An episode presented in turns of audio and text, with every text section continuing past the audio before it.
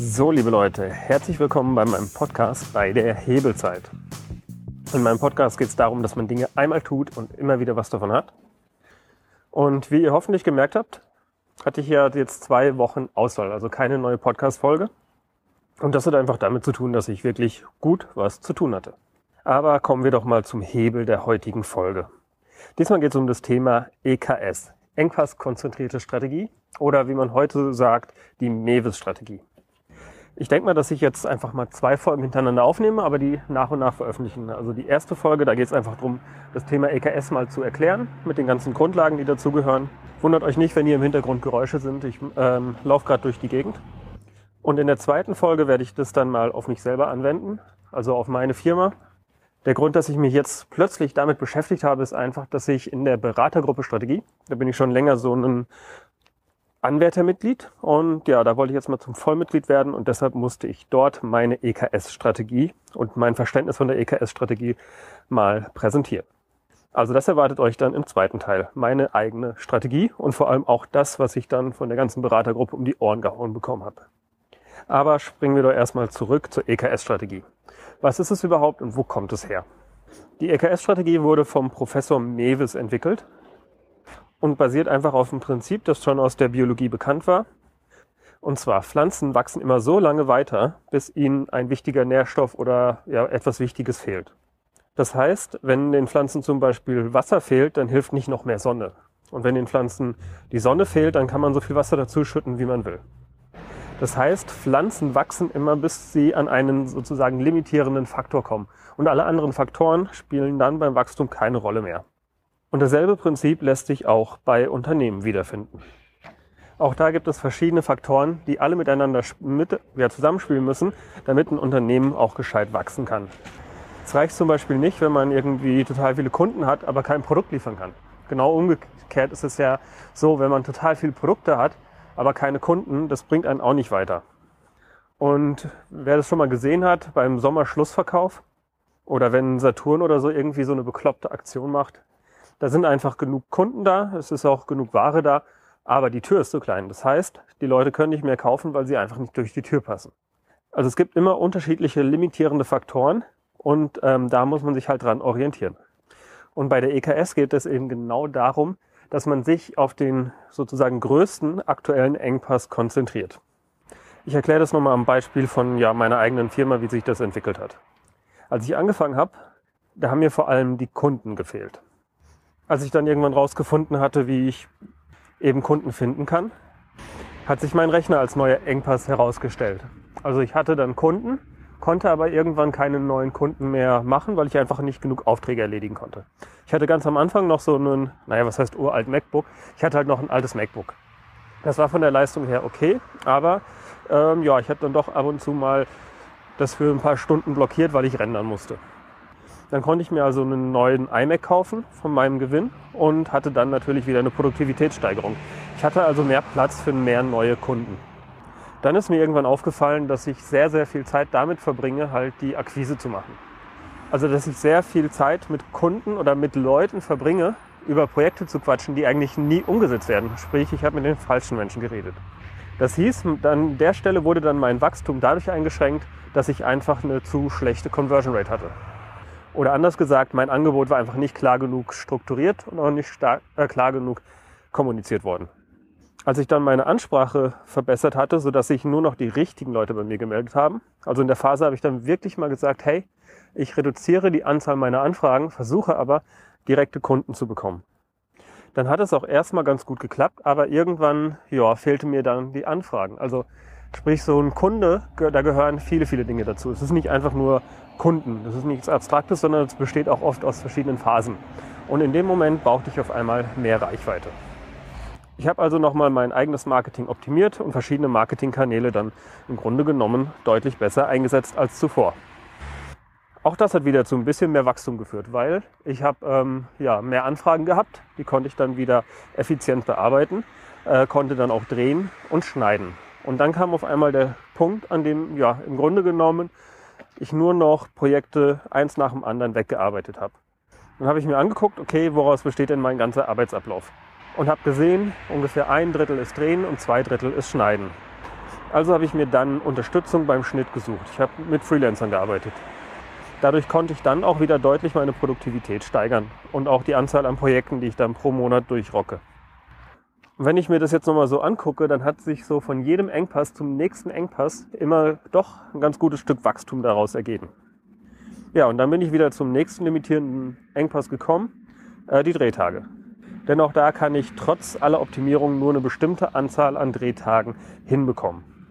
Also auch da bin ich wieder jetzt auf eine ganz, ganz neue Weise als ganz am Anfang wieder der limitierende Faktor. Und ich muss vielleicht wieder einen neuen Weg finden, um das wegzuoptimieren. Wenn ich mir jetzt aber nochmal den Status von ganz am Anfang angucke, also wo ich noch nicht mal wusste, wie ich überhaupt Kunden finde, zu jetzt, wo ich ein ganz, ganz neues Problem mit einem ganz anderen Engpass habe, da muss ich sagen, ich habe ja locker meinen Umsatz seitdem ja mindestens mal verfünffacht. Wir reden hier also nicht von irgendeinem linearen Wachstum, sondern das geht echt bei mir immer in Schüben. Und zwar immer genau dann, wenn es mir gelingt, einen neuen Engpass zu lösen. Das Schlimme ist allerdings auch, man merkt gar nicht so richtig, dass man den Engpass gelöst hat, bis man an den nächsten Engpass kommt. Erst dann fällt einem auf, rückblickend, wow, da bin ich ja wieder mit einem riesigen Schritt nach vorne gegangen. Und ja, was mir gerade auffällt, warum ich das Thema Hebelzeit echt so liebe, ist, fast immer ist der Engpass am Ende meine eigene Zeit und ich muss wieder neue Wege finden, um diesen Engpass für mich zu lösen. Ja, aber bei der Betrachtung von Engpässen gibt es zwei verschiedene Perspektiven, die aber sehr, sehr wichtig und vor allem auch ineinander greifend sind.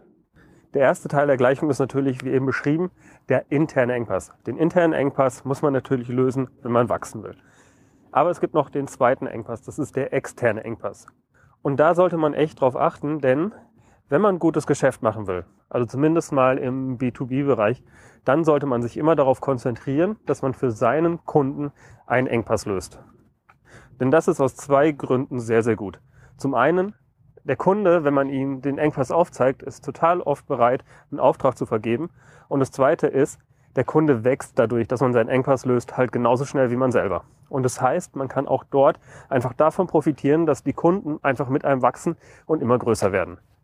So, kommen wir zu den vier Grundprinzipien der EKS.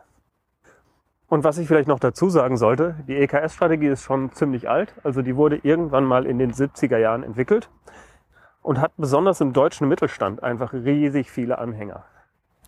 Es gibt ganz, ganz viele Firmen, die in ihrem Sektor einfach Marktführer sind und die auch viel mit dem Thema EKS zu tun hatten.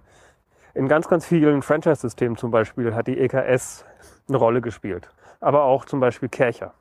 Kercher ist ein super Beispiel für die EKS. Hat sich auf den Engpass, wir wollen schnell Sauberkeit herstellen, konzentriert.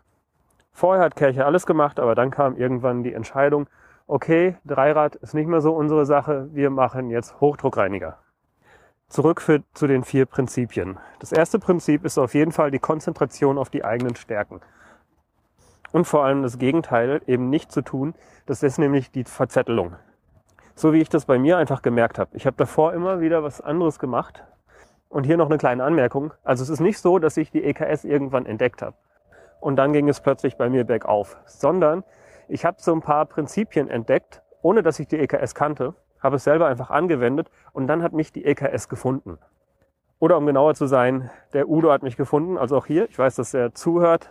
Ähm, schöne Grüße an dich. Ja, aber ich habe es auch mir nicht alles immer selber ausgedacht, sondern ich habe schon viel gelesen.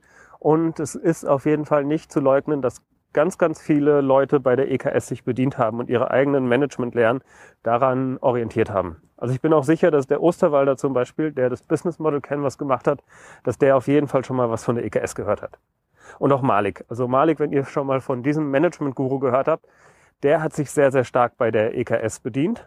So, aber wieder zurück die EKS geistert also in ganz, ganz vielen deutschen Mittelständlern rum und äh, ihr werdet bestimmt auch schon mal das ein oder andere Mal damit Kontakt gehabt haben. Genau, also dann, genau, das Thema ist, glaube ich, relativ leicht nachvollziehbar. Wenn man sich nur auf ein einziges Thema konzentriert, also sprich Konzentration auf die eigene Stärke, weniger Verzettelung, wenn man das genau macht, dann wird man natürlich immer besser und immer besser. Und auf der anderen Seite verbrennt man auch immer weniger Ressourcen. Bei mir war es zum Beispiel so, dass ich irgendwann ja gesagt habe, ich mache nur noch eine bestimmte Art von Videoproduktion. Also nicht nur, dass ich gesagt habe, ich mache nur noch Videoproduktion, sondern ich mache eine bestimmte Art von Videoproduktion. Und das hat auf einmal Auswirkungen. Ich musste plötzlich nicht mehr irgendwie andere Leute kontaktieren, nach Angeboten fragen und ganz, ganz viel, was noch dazugehört. Ich konnte mir natürlich irgendwann das Equipment kaufen, weil ich musste das Equipment nicht mehr leihen. Ich habe immer wieder dasselbe gemacht, habe immer wieder dasselbe Equipment gebraucht und musste nicht für einen Spezialauftrag irgendwas Spezielles zu kaufen. Das ist so ein Fehler, den ganz, ganz viele Videoleute halt machen. Für jeden Auftrag muss irgendwas Bestimmtes gemietet werden. Dann muss halt mal hier der Drehteller fürs Auto geholt werden. An der anderen Stelle muss mal eine bestimmte Kamera mit einer bestimmten Optik geholt werden. Und all das kommt bei mir einfach nicht vor. Ich mache immer dasselbe, verzettel mich eben nicht. Und habe dadurch natürlich auch immer viel tiefere Lerngewinne. Wenn ich mir angucke, wie schnell ich mittlerweile eine Produktion machen kann, weil ich vorher schon einfach genau weiß, was auf mich zukommt, äh, was ich brauchen werde, wie ich in bestimmten Situationen reagieren werde und dann auch noch jeden Handgriff auswendig kenne. Sprich, da, weil ich einfach Routine habe. Auch da konnte ich wahrscheinlich ja meine Produktivität mehr als verdoppeln in der Zeit. Also ich krieg, dass ich an äh, drei bis vier Tagen irgendwie 16 Videos durchrocken kann, kommt halt eben genau von dieser Konzentration auf die Stärken. Allerdings an dieser Stelle schon mal eine große Warnung, denn diese Konzentration auf die Stärken ist auch eine Schwäche von der EKS. Wenn man als Solospieler loslegt, dann ist es auf jeden Fall eine super Nummer. Wenn man aber später, so wie ich, an den Punkt kommt, dass man seine Firma groß machen will oder groß machen könnte, dann ist die Konzentration auf die Stärke wieder ähm, ein Nachteil. Denn es ist nicht ganz klar definiert. Spricht man hier von den persönlichen Stärken und wie schafft man den Übergang zu unternehmerischen Stärken? Also sprich, ähm, was ich gut kann, muss nicht unbedingt die Stärke von meinem Unternehmen sein. Und das ist ein Knackpunkt, den mehrere Leute schon festgestellt haben und an dem auch schon mehrere Leute gemerkt haben, ah, hier fehlt noch was. Dann noch als eine Anmerkung, die EKS wurde halt auch schon für größere Unternehmen gemacht. EKS wurde nie gedacht für Solo-Unternehmer. So haben wir also die Konzentration auf die Stärken. Jetzt werden wir aber noch spitzer. Wir konzentrieren uns nämlich nicht nur auf unsere Stärken oder auf ein ganz bestimmtes Thema, was wir machen, sondern wir konzentrieren uns auch um eine sehr eng umrissene Zielgruppe. Die Amerikaner sagen immer so schön Niche Down, also man sollte sich seine Nische suchen. Und das hat auch einen ganz einfachen Grund. Wenn man sich seine Nische gesucht hat, dann kann man natürlich die Ansprache deutlich besser machen, als wenn man das eben nicht getan hat. Eine Zielgruppe, mit der ich mich sehr, sehr stark beschäftige, sind zum Beispiel Franchise-Systeme. Und ich denke, dass ich mein komplettes Unternehmen auch alleine mit Franchise-Systemen füllen könnte. Also zumindest müsste ich hier noch ganz schön viel wachsen, bis es bei Franchise-Systemen für mich nichts mehr zu holen gibt. Also, was weiß ich, Faktor wahrscheinlich 100 könnte ich noch wachsen, ohne dass äh, mir die ganzen Franchise-Systeme zu klein werden. Warum lohnt es sich, sich auf eine Zielgruppe zu spezialisieren? Man spricht irgendwann einfach die Sprache. Man weiß ganz genau, was die Herausforderungen in dieser Nische sind. Man kann einfach naja, man wird sofort ernst genommen, wenn man mit den Leuten redet. Ja, und aus diesen beiden Sachen, also der Konzentration auf die Stärken und der Konzentration auf die Zielgruppe, ergibt es sich häufig, dass man in eine Lücke reingeht. Man geht also irgendwo hin im Markt, wo noch kein anderer unterwegs ist. Man hat also, wenn man das richtig anstellt, im Grunde genommen keine Konkurrenz mehr. Und dann kommen wir zum vierten Grundprinzip und das klingt dann erstmal wieder total logisch. Es geht darum, dass man sich sehr spitz aufstellt, anstatt dass man in die Breite geht. Das heißt, man konzentriert seine ganze Kraft auf einen ganz, ganz kleinen Punkt. Das Prinzip kennt ihr wahrscheinlich von einem Nagel. Damit ihr einen Nagel in die Wand schlagen könnt, müsst ihr halt die spitze Seite zur Wand nehmen und auf die breite Seite draufschlagen. Wäre der Nagel jetzt an beiden Seiten gleich breit, würde der Nagel niemals in die Wand reingehen. So, kommen wir doch jetzt mal zur Vorgehensweise. Wie baue ich meine eigene EKS-Strategie auf?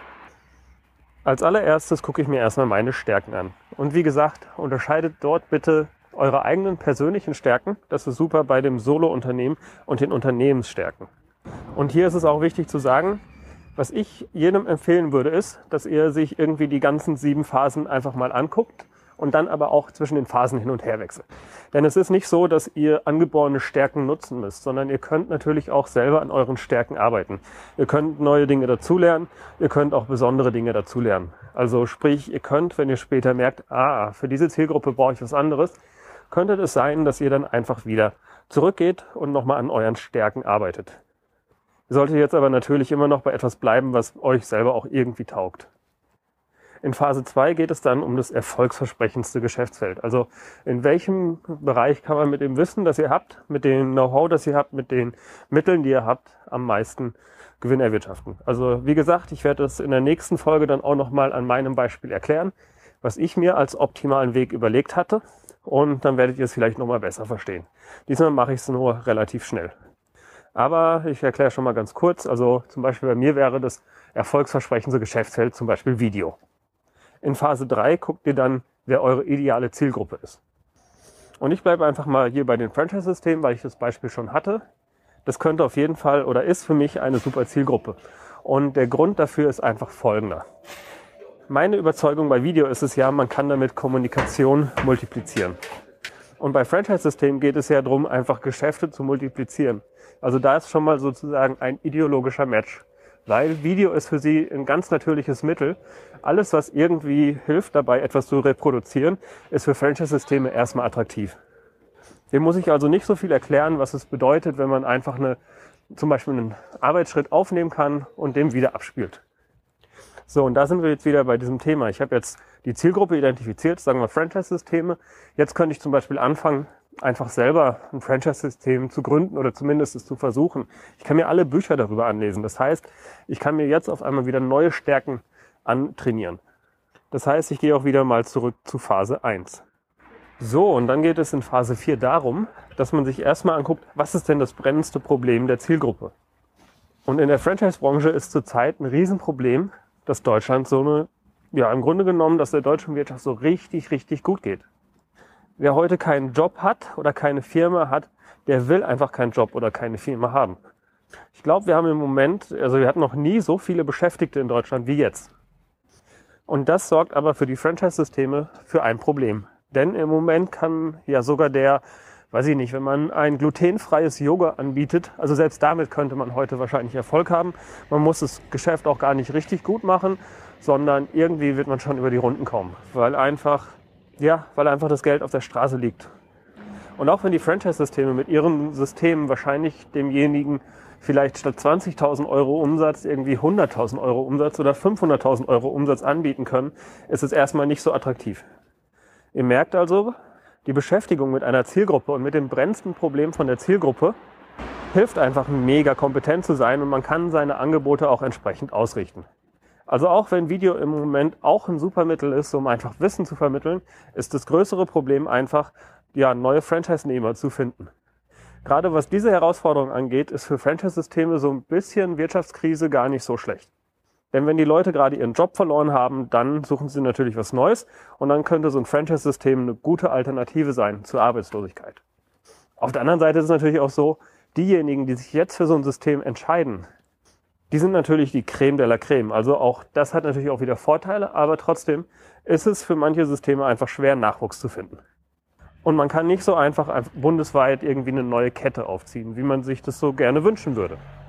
Also mit diesem Wissen eben über das größte Problem der Zielgruppe kommen wir in die Innovationsphase. Jetzt geht es darum, einfach genau für diese Herausforderung eine Lösung zu entwickeln. Wie könnte man das Problem der Franchise-Branche im Moment gescheit lösen? Ich werde jetzt auch gar nicht so sehr ins Detail gehen, weil ich will mir ja nicht die Konkurrenz stark machen. Vielleicht will ich ja irgendwann nochmal richtig, richtig tief in diese Nische reingehen. Aber eine ganz wichtige Strategie an dem Punkt ist dann auch schon die siebte Phase, nee, die sechste Phase. Das nennt sich die Kooperationsstrategie. Es würde für mich einfach gar keinen Sinn machen, dieses Thema alleine anzugehen. Um ganz, ganz ehrlich zu sein, ich hätte wahrscheinlich, ja doch, ich könnte das schaffen, aber dass ich so tief in dieser Franchise-Branche sind, hat nur etwas mit der Kooperationsphase zu tun. Das heißt, diese ganze Idee mit dem Franchise-System, dass das so super für mich funktioniert, kam gar nicht von mir, sondern die kam auch vom Steffen. Habt ihr vielleicht schon mal in den vorigen Folgen gehört. Der ist nämlich der absolute Franchise-Experte. Und der hat eher umgekehrt mich entdeckt und gesagt, Video und so wie du das machst, das ist richtig, richtig gut. Und das könnte für uns einige Probleme lösen. Und da ist es total spannend, denn also erst vom Franchise-Portal und beim Franchise-Portal gibt es sogar eine eigene Videoproduktionsschiene. Also die produzieren eigentlich auch eine Menge Videos. Aber weil der Steffen ein echter EKSler ist, hat er natürlich keine Angst vor der Konkurrenz, sondern sieht eher das gemeinsame Wachstumspotenzial. Denn ich kann ihm helfen mit meinen Angeboten, dass er seinen Kunden noch bessere Produkte anbieten kann. Das heißt, in Phase 6 solltet ihr dann mal gucken, mit wem könntet ihr kooperieren? Wer hat noch Interesse zum Beispiel an eurer Zielgruppe? Mit wem kann man gemeinsam eine noch bessere Lösung anbieten, um genau dieser Zielgruppe ihr brennendstes Problem zu lösen? So, und jetzt kommen wir schon zum siebten und wie ich finde wichtigsten Punkt. Ihr solltet euch nie, nie, nie, nie, niemals auf eine Technik spezialisieren. Sich auf eine Technik zu spezialisieren, das ist sehr, sehr gut für den Einstieg. Und ganz ehrlich, am Anfang bleibt euch noch gar nichts anderes übrig. Ihr müsst irgendwie in den Markt kommen. Aber sobald ihr irgendwie anfangt, Erfolg zu haben mit dem, was ihr tut, müsst ihr aufpassen, dass ihr nicht einfach bei der Technik bleibt, sondern ihr solltet nach dem konstanten sozialen Grundbedürfnis suchen. Das heißt, stellt euch die Frage, welches Problem löst ihr wirklich für die Leute? Was wird, egal wie die Technik in Zukunft sein wird, immer gleich bleiben? Denn ganz, ganz viele Firmen scheitern einfach daran, dass sie sich auf Technik spezialisiert haben. Guckt euch doch zum Beispiel mal die Schallplattenhersteller an. Einfach zu sagen, ich konzentriere mich auf die Technik, Schallplatten herstellen, hat einfach nicht funktioniert, sondern die Firmen, die sich auf das konstante Grundbedürfnis spezialisiert haben, zum Beispiel Musik hören, die sind immer noch am Markt, die spielen immer noch mit. Oder schauen wir uns doch einfach mal an Nokia. Nokia hat sich auf Mobiltelefone konzentriert, anstatt dass sie das Grundbedürfnis verstehen, Kommunikation. Wir wollen uns mit anderen Leuten austauschen. Und dabei ist es doch vollkommen egal, ob es jetzt eine SMS oder eine App ist. Und wenn man sich überlegt, dass das Grundbedürfnis Austausch mit anderen Menschen ist, dann ist es total klar, dass wir auch Videos haben müssen und dass wir Snapchat und alles, was damit zusammenhängt, dass wir das alles brauchen. Dass ein Handy eben eher wie ein iPhone äh, filmen können muss und dass es irgendwie und dass es die Leistung braucht, um einfach auch sogar Videos bearbeiten zu können.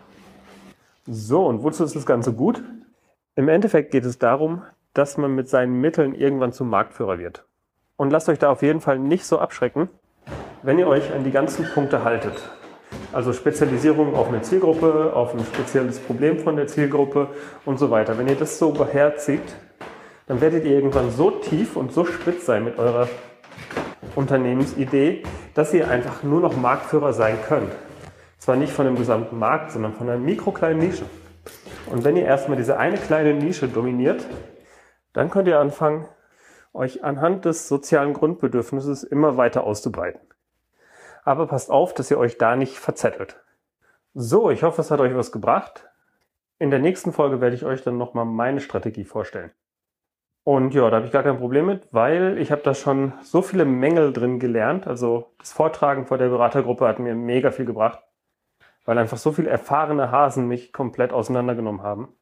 Von daher erzähle ich euch meine Strategie und dann am Ende, warum ich sie dann doch nicht durchziehen werde. Also, das erwartet euch in der nächsten Folge. Wenn ihr denkt, dass diese Folge irgendjemand helfen könnte, dann schickt die Folge doch einfach weiter. Wenn ihr denkt, dass euch das Thema helfen könnte, dann schreibt mir doch einfach einen Kommentar unter diese Folge. Ich könnte mir nämlich vorstellen, dass ich mal mit einem von euch die EKS-Strategie durchgehen würde, halt für sein Unternehmen, aber nur unter der Bedingung, dass er das Ganze auch ja, öffentlich macht, dass wir daraus eine Episode machen können. Also, wenn sich einer traut, dann freue ich mich sehr darüber. Ich wünsche euch noch einen schönen Tag und wie immer, der Intro- und Abschlusssong heißt Clap Along und kommt von audionautics.com.